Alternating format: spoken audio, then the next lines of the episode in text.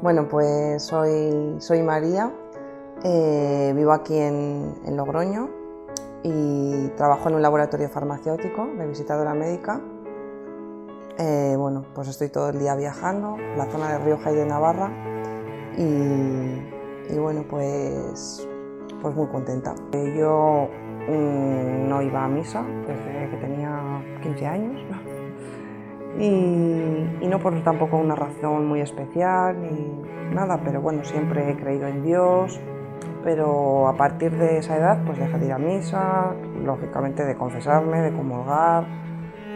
Y, nada, y pues de repente surgió un día, hace tres años, así, misteriosamente, eh, que, bueno, era el día de mi cumpleaños y me apeteció ir a misa no sabía por qué. Y bueno, y fui, fui a la parroquia de Carmelitas de aquí de Logroño, y estuve en la misa y nada, me fui a mi casa y tan normal. Y luego pues a los dos días pues me volvió a apetecer ir a misa y digo, pues esto qué raro es, ¿no? Porque yo no suelo ir.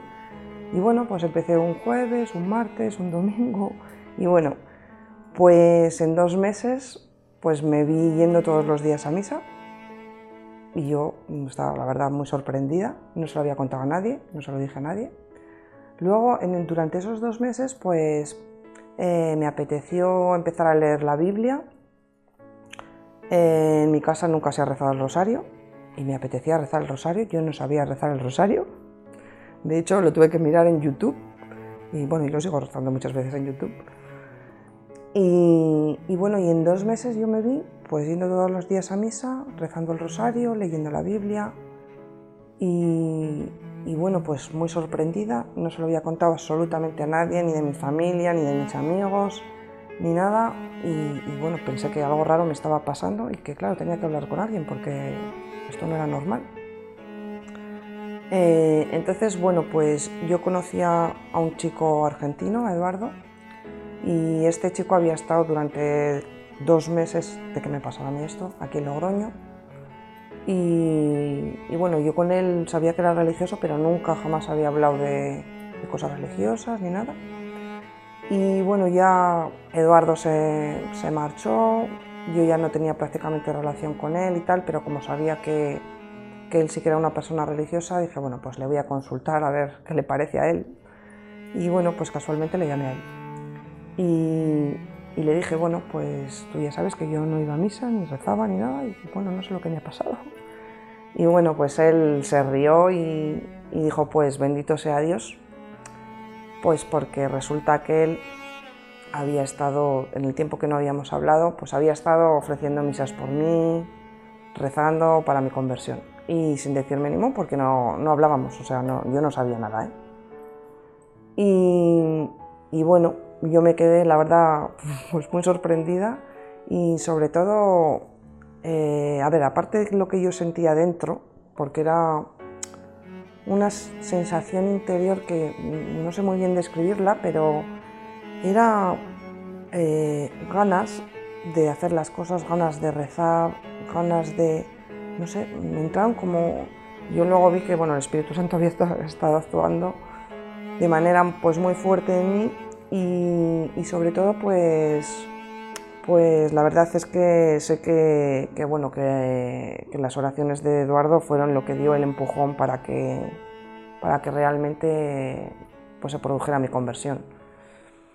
Y bueno, pues eh, lo que yo sentí durante todo ese tiempo era, bueno, la primera sorpresa, pero por dentro era, bueno, una alegría inmensa, que la sigo sintiendo, y, desde luego que me empezó a cambiar la vida del todo.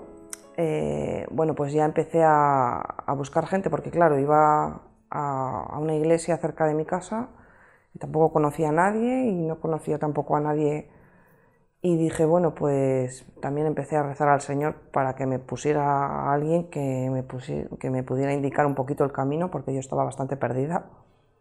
Y pues, pues un día con, Pilar, con una chica que yo sabía que, ella era religiosa y tal. Y entonces, bueno, pues, pues le pregunté. y digo, bueno, me pasa esto, no sé. Y bueno, se alegró un montón, dice, bueno, es una cosa muy bonita lo que me estás contando. Y entonces ya me puso en contacto con gente de aquí de Logroño y bueno, ahí ya empezó todo el camino más acompañada, ¿no? Y sobre todo también hay una cosa que es el poder de la oración. A mí me llama la atención y todavía me quedo sorprendida, pero bueno, Dios es así.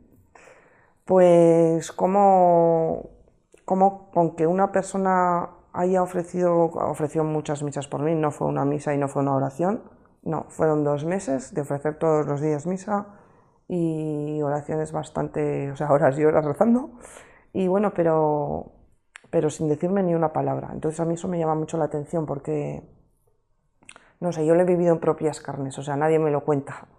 Entonces veo que, realmente, que realmente es así. O sea, que, al Señor si le reza, pues, pues escucha.